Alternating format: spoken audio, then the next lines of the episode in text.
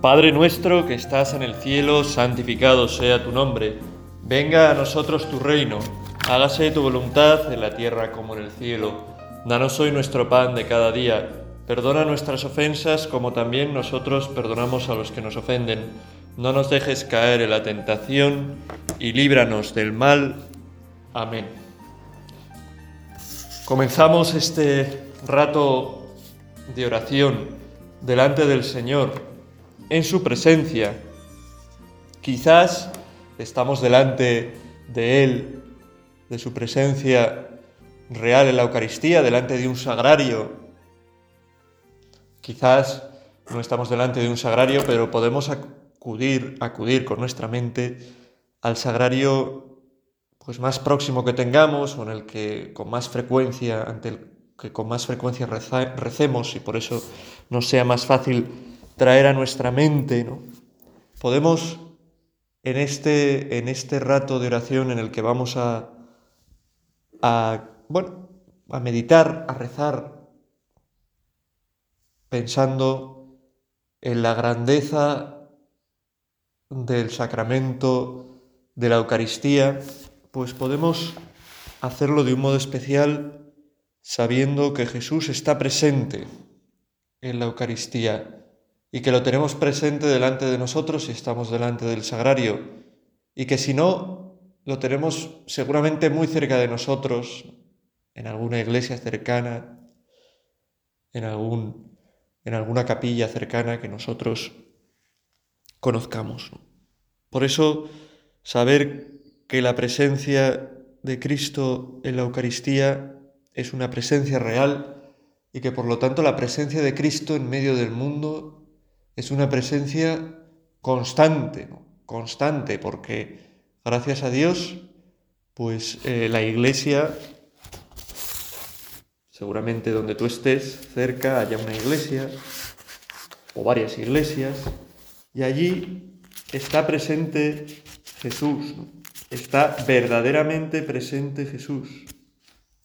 Decía eh, el santo cura de Ars, San Juan María Vianney, que es el patrón de los sacerdotes, de todos los sacerdotes, que fue un gran santo del siglo XIX, que vivió en Francia y que era un gran, como todos los santos, un gran amante de la Eucaristía. En uno de sus sermones decía esto, más dichosos que los santos del Antiguo Testamento, no solamente poseemos a Dios por la grandeza de su inmensidad, en virtud de la cual se halla en todas partes, sino que le tenemos con nosotros como estuvo en el seno de María durante nueve meses, como estuvo en la cruz. Más afortunados aún que los primeros cristianos, quienes hacían cincuenta o setenta lenguas, lenguas no, leguas, de camino para tener la dicha de verle. Nosotros le poseemos en cada parroquia. Cada parroquia puede gozar a su gusto de tan dulce compañía. Oh pueblo feliz. Pues quizás nosotros a veces no nos damos cuenta, pero por el sacramento de la Eucaristía, Cristo se hace realmente presente en medio de nosotros y le tenemos cerca de nosotros.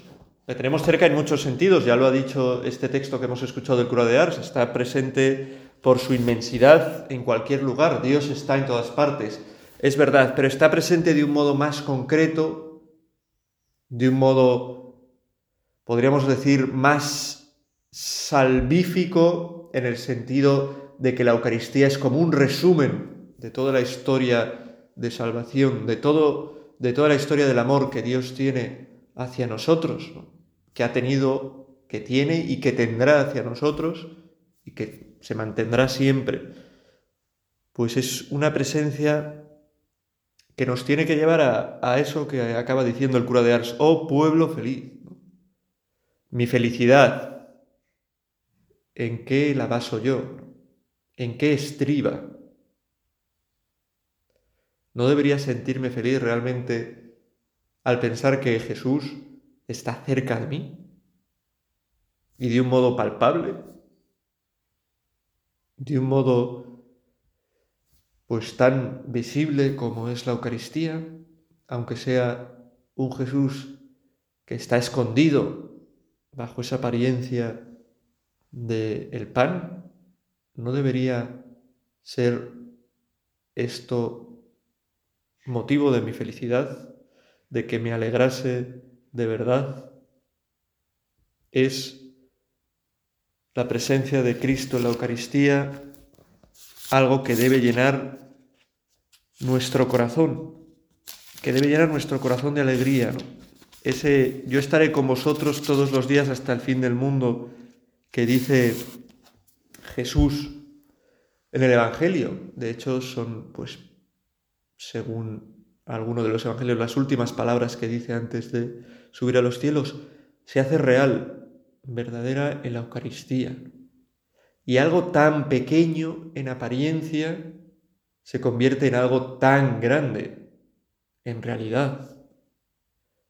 En realidad sería como para, no sé, como para entrar en éxtasis o caerse tumbados, pues, contemplando y pudiendo estar delante de Dios como podemos hacerlo cada vez que estamos delante de un sagrario, cada vez que acudimos a la celebración de la Eucaristía.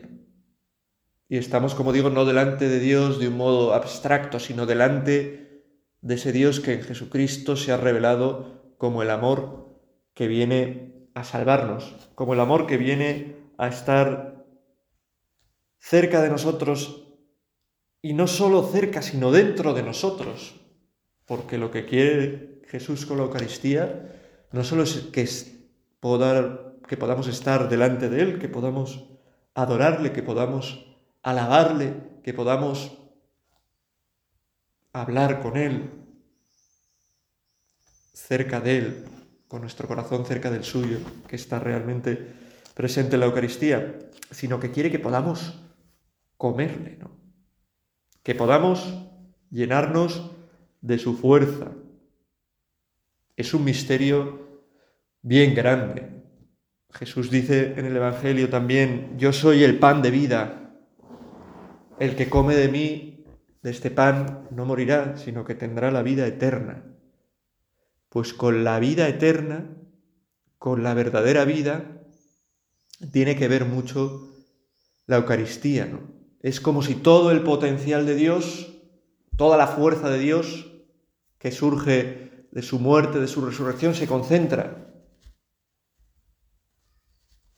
en su cuerpo, se concentra en su sangre, que están escondidos bajo la apariencia del pan, bajo la apariencia del vino, para poder llegar hasta nosotros y derramarse en nosotros. Por eso, con razón, dice el documento Lumen Gentium del Concilio Vaticano II, que la Eucaristía es la fuente y la cima de toda la vida cristiana. A ella está orientada, ha orientado todo, y más allá de ella no hay nada mayor que se pueda alcanzar. Cuando comemos el pan partido, estoy leyendo aquí un fragmento de, de el Cat, el Catecismo para Jóvenes, cuando comemos el pan partido nos unimos con el amor de Jesús, que entregó por nosotros su cuerpo en la cruz. Cuando bebemos del cáliz, nos unimos con aquel que en su entrega derramó incluso su sangre. Nosotros no hemos inventado este rito. Jesús mismo celebró con sus discípulos la última cena y anticipó en ella su muerte. Se dio a sus discípulos bajo los signos del pan y vino y exhortó a que desde entonces y después de su muerte celebraran la Eucaristía. Haced esto en memoria mía. Cada vez que celebramos la Eucaristía estamos haciendo repitiendo los gestos de Jesús en la última cena que anticipaban su entrega en la cruz y que anticipaban ese deseo de Jesús de que esa entrega en la cruz se hiciera presente constantemente a los cristianos de todos los tiempos, se hiciera presente de un modo actual y de un modo eficaz, que de verdad esa entrega de Cristo en la cruz volviese a actuar sobre nosotros con su fuerza de salvación, con su fuerza de vida eterna.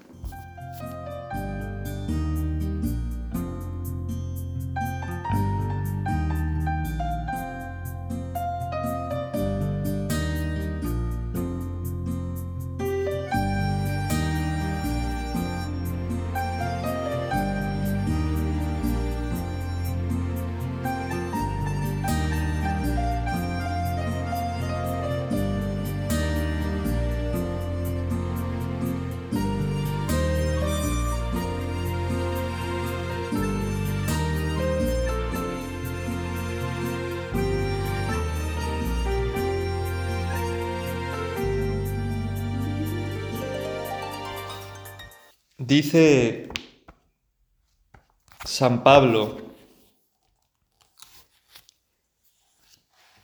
en la primera carta a los Corintios unas palabras que nos pueden servir para este, para este rato de oración, para rezar con ellas, para... Dice así, porque yo he recibido una tradición que procede del Señor y que a mi vez os he transmitido, que el Señor Jesús, en la noche en que iba a ser entregado, tomó pan, y pronunciando la acción de gracias lo partió y dijo, Esto es mi cuerpo que se entrega por vosotros, haced esto en memoria mía. Lo mismo hizo con el cáliz después de cenar, diciendo, Este es el cáliz de la nueva alianza en mi sangre, haced esto cada vez que lo bebáis, en memoria mía. Realmente cada vez que celebramos la Eucaristía, estamos haciendo, ¿no? Esto, esto mismo, ¿no? Esta misma tradición que recibió San Pablo, que nos cuenta en su carta, pues es la que hemos recibido nosotros, a través de San Pablo, desde Cristo, y a través de tantos y tantos pastores a lo largo de la historia de la Iglesia ha llegado hasta nosotros la celebración de ese memorial de la acción salvadora de Cristo que es la Eucaristía. La palabra memorial es una palabra muy rica porque lo que hacemos cuando celebramos la Eucaristía no es una simple eh, memoria en el sentido de recordar, recordar algo que se hizo en el pasado y que es algo muy grande y muy importante, ¿no? Recordar la última cena, recordar la crucifixión, la muerte en la cruz del Señor, no es simplemente un recordar. La Eucaristía, la Santa Misa es la representación incruenta del único sacrificio cruento de Cristo en la cruz. Es la representación incruenta, es incruenta porque no es una representación eh, que se haga, pues eso, como fue ese sacrificio de Cristo en la cruz, con ese, bueno, pues eso, la escena concreta del sacrificio de Cristo en la cruz, de los clavos, de la sangre cayendo por el madero. Es eso volver, representarlo no en el sentido de hacer un teatrillo en el que vuelva pues, a recordarse eso, sino representar en el sentido de volver a hacer presente ese sacrificio, aunque de una forma sacramental. Es decir, no es eh, una representación de cómo fue exactamente esa tarde, ¿no? En la que Cristo muere en la cruz, en la que es colgado junto con dos ladrones, Después de pasar todo aquel vía crucis por las calles de Jerusalén, no, no es hacer una representación de eso, una representación teatral de eso. Es que de un modo misterioso, sacramental, escondido, pero a la vez visible, porque el pan se ve, el vino se ve, las palabras del sacerdote se oyen, la entrega de Cristo a través de los textos de la misa se hace presente, volver a hacerlo presente, ese mismo sacrificio, y volver a hacer presente su fuerza salvadora en cada Eucaristía. No es que haya un millón de sacrificios de Cristo, solo hay uno que se vuelve a hacer presente en cada Eucaristía, uno que ocurrió en un momento histórico concreto que vuelve a hacerse presente para nosotros, porque es un sacrificio que Cristo hizo por nosotros, se vuelve a hacer presente en cada Eucaristía, cada vez que se celebra, que un sacerdote celebra la Eucaristía.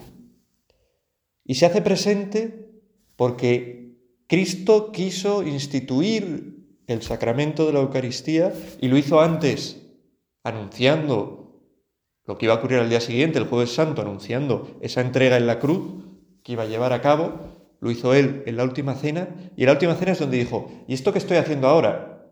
Que es un anuncio de esa entrega que voy a hacer por vosotros, mañana en la cruz, esto que estoy haciendo ahora, volver a hacerlo después de mi entrega en la cruz, para que esa entrega en la cruz vuelva a hacerse presente para todos los cristianos, para toda la humanidad, de nuevo, en cada Eucaristía.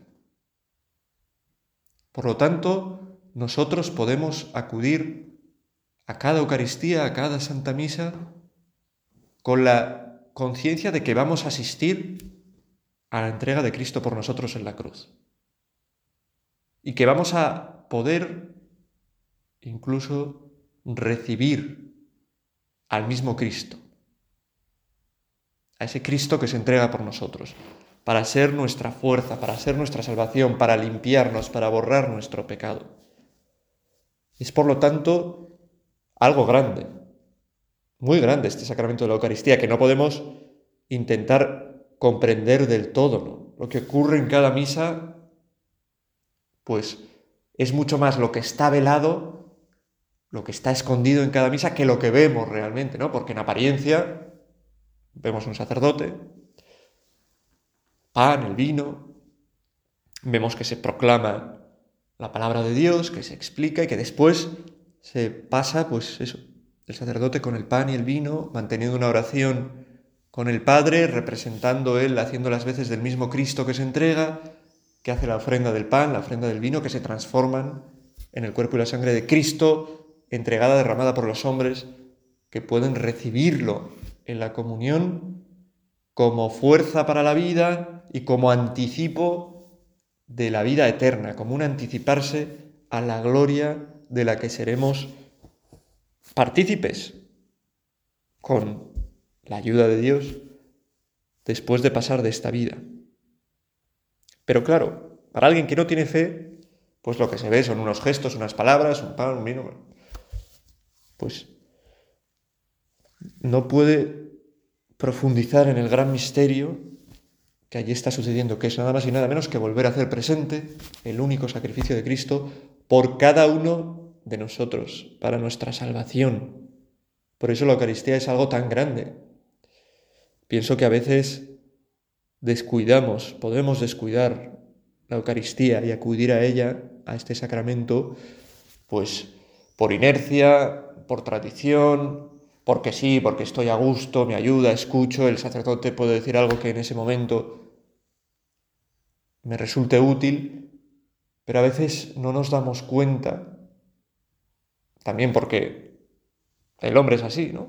El hombre, a los hombres, me refiero a los hombres y las mujeres, nos cuesta. Las cosas grandes nos cuesta realmente vivirlas en nuestra vida, ¿no? Y estamos hechos, hechos para ellas, para las cosas grandes. Estamos hechos para poder disfrutar de la grandeza de la Eucaristía. Pero nos cuesta, porque a veces la inercia nos lleva pues, a disfrutar de, a quedarnos con lo pequeño, a quedarnos con lo cercano, a quedarnos con lo que pim pam pum es así, está claro, y no. Y tenemos que, bueno, hacer ese, ese pequeño ejercicio de, de profundizar en lo que estamos celebrando, ir con nuestro corazón al Calvario, ir con nuestro corazón a que Cristo realmente, aunque nos caiga mal el sacerdote, aunque nos parezca que trata con poca delicadeza al Señor, que desgraciadamente, pues los sacerdotes tenemos que darnos cuenta también de lo que estamos celebrando para hacerlo con la mayor dignidad, con la mayor devoción, sobre todo interior, ¿no? pero también en nuestro exterior, ¿no? que esta devoción, que tenemos que vivir, ya digo, no tiene que ser sobre todo una cuestión de hago perfecta esta inclinación, hago tal cual, con, todas las genuflexiones en el momento, la duración exacta, la medida. No, tiene que ser algo que se viva en el corazón. Y si el sacerdote lo vive así, probablemente esto ayude más al fiel también a introducirse en el misterio que estamos celebrando, en este misterio tan grande de la Eucaristía. Pues podemos dar gracias al Señor por haber dejado por habernos dejado este sacramento que nos hace poder ser partícipes del mayor acontecimiento de la historia de la humanidad, que es el acontecimiento que realmente nos puede salvar, nos puede liberar, nos puede limpiar, que es el acontecimiento que realmente puede llenar el corazón de cada uno de los hombres.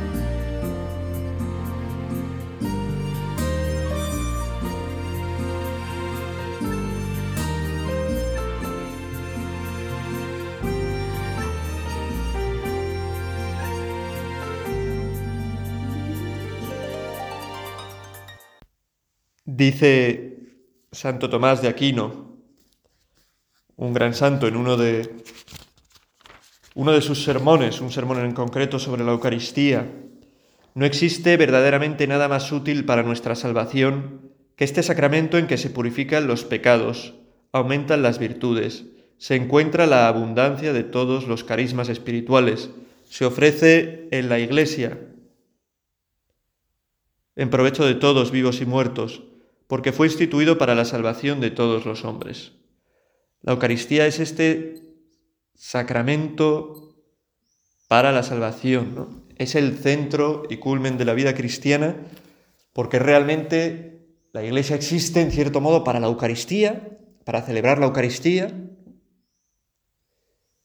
y es de la Eucaristía de la que se alimenta, es la Eucaristía la que le hace estar unida, es la Eucaristía la que prepara a los fieles y da esa fuerza para purificarse. La Eucaristía y los demás sacramentos que en cierto modo brotan de la Eucaristía, purificarse con la gracia de Dios que Dios quiere darnos para poder llegar a la vida eterna. Eso es lo que Dios quiere, que nos salvemos. Que nos salvemos no significa que vivamos unas vidas, eh, eh, no sé, mediocres aquí en la tierra y que ya disfrutaremos de un cielo feliz. La salvación es algo que se hace actual aquí y la Eucaristía es muestra de ello. Porque en la Eucaristía vemos la salvación del Señor que actúa en nuestra vida, que viene a transformarnos. Por eso eh, la Eucaristía tiene este, esta parte importante, de, ya lo hemos dicho, ¿no? de, de concentrar todo el poder salvífico de Dios, todo el poder salvífico de Cristo, toda la entrega de Cristo y poder hacerla presente en, nuestra día, en nuestro día constantemente. Y esta presencia de esa entrega de Cristo es una presencia real de Cristo. Quiero decir, la Eucaristía tiene esta doble dimensión. Por un lado, la celebración de la Eucaristía, cada misa, donde se hace presente esa entrega, ese sacrificio, por otro lado, pues que están muy unidos, están totalmente unidos, esa presencia real de Cristo en el pan y en el vino, incluso después de la celebración propiamente de la Santa Misa o de la Eucaristía, esa presencia eucarística de Cristo que se queda con nosotros y en la que se queda presente Cristo vivo. Cristo resucitado, Cristo que viene a ser eso, nuestra salvación, nuestro descanso, que viene a ser nuestra vida, ¿no? Es sorprendente, sorprendente realmente eh, lo que lo que ocurre, ¿no? Lo que Dios hace, el amor que nos muestra y nos sigue mostrando en cada Eucaristía a Dios, que decide quedarse totalmente quieto, bajo una apariencia de algo inerte, sin vida, como es el pan, encerrado en una caja que puede ser más o menos bonita, para que nosotros podamos dirigirnos a Él, estar con Él para que la Eucaristía, que es ese alimento de vida, ese cuerpo de Cristo que viene a entregarse por nosotros, pueda también ser repartida a aquellos que no han podido acudir a la celebración de la Eucaristía, pues por enfermedad o por el motivo que sea, y se decide quedar ahí, indefenso. Cualquiera puede hacer, y de hecho ocurren, desgraciadamente, alguna burrada con Dios que está en la Eucaristía presente, ¿no? Pues cuando no se sabe quiénes eh, entran en una iglesia y la profanan y tiran las formas sagradas, o, o se hace una manifestación blasfema utilizando supuestas formas consagradas, pues Dios se pone a ese nivel, ¿no? Al nivel de incluso dejar que los hombres que no siempre somos buenos, que a veces hacemos cosas malas, puedan aprovecharse incluso de él, ¿no? burlarse de él, de Dios. El otro día yo entraba en una, en una tienda a comprar algo a eso de las, de las 4 de la tarde, no me acuerdo muy bien, pero más o menos era esa hora y había en la entrada una chica sonriente, bueno, se supone que sonriente, por lo menos sus ojos delataban sonrisa, porque su boca estaba tapada por una mascarilla y no se podía ver si sonreía, pero te echaba en las manos gel, tenía un bote, te echaba gel, decía, muy buenas tardes, bienvenido, tal. Me eché el gel, me, me lavé las manos y entré dentro de la tienda y entonces escuché cómo esa chica le decía a otra empleada de, de esa tienda que estaba al lado, así hasta las nueve de la noche. Es como para pegarse un tiro, ¿no? Pues eso, la chica veía que iba a estar toda la, toda la tarde allí de pie en la entrada de la tienda, echando gel y diciendo buenas tardes a la gente que entraba, ¿no? Es como para pegarse un tiro. Eh, pues efectivamente, ¿no? Estar sonriendo, quieto, un rato, pues no es fácil, ¿no? supongo que a esa chica le, le pagarían, ¿no? Y eso haría que al final no se pegase el tiro, ¿no? Sino que siguiera adelante para conseguir ese, ese sueldo, que es lo que buscaba pues con ese trabajo. Pero pensaba que eso es lo que, lo que hace Jesús en, en la Eucaristía, cuando se queda después de la Santa Misa y está realmente presente en cada sagrario. Y Él está ahí quieto, sonriente, mirándonos con infinito amor, con infinito deseo de poder ayudarnos, con infinito deseo de que dejemos que nos transforme el corazón, pero quieto. Igual no está solo quieto ahí unas horas, sino siglos. Y nos mira y nos ama y desea que le miremos. Y a veces nosotros, ingratos de nosotros, pasamos delante del sagrario de cualquier sitio y ni nos damos cuenta o actuamos mecánicamente haciendo una genuflexión o una inclinación o... Pero es, es Dios que, que está cerca de nosotros, que está quieto, que está bajo esa apariencia de pan, que está entregado para ser nuestro alimento, para darnos vida, que está mostrándonos cuánto nos ama, hasta dónde puede llegar el amor de Dios por nosotros. Pablo VI escribió una carta sobre, sobre la Eucaristía, se llama Mysterium Fidei, el misterio de nuestra fe, es lo que decimos en cada Eucaristía después de la consagración. ¿no? Este es el misterio, el sacramento de nuestra fe. Este es el centro de nuestra fe. Esa entrega de Cristo por nosotros que se vuelve a hacer presente en cada consagración. Este es el misterio de nuestra fe. Bueno, pues en esta carta que se llama Mysterium Fidei, de Pablo VI, él dice, refiriéndose a la presencia de Cristo en la Eucaristía, en las especies, especies, eso es, del pan y del vino.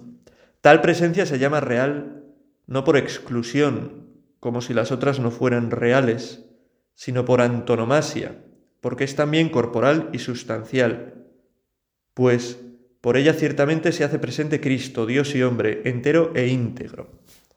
Tal presencia es la presencia de Cristo entre nosotros en la tierra por antonomasia. No quiere decir que no existan como si existen otras presencias.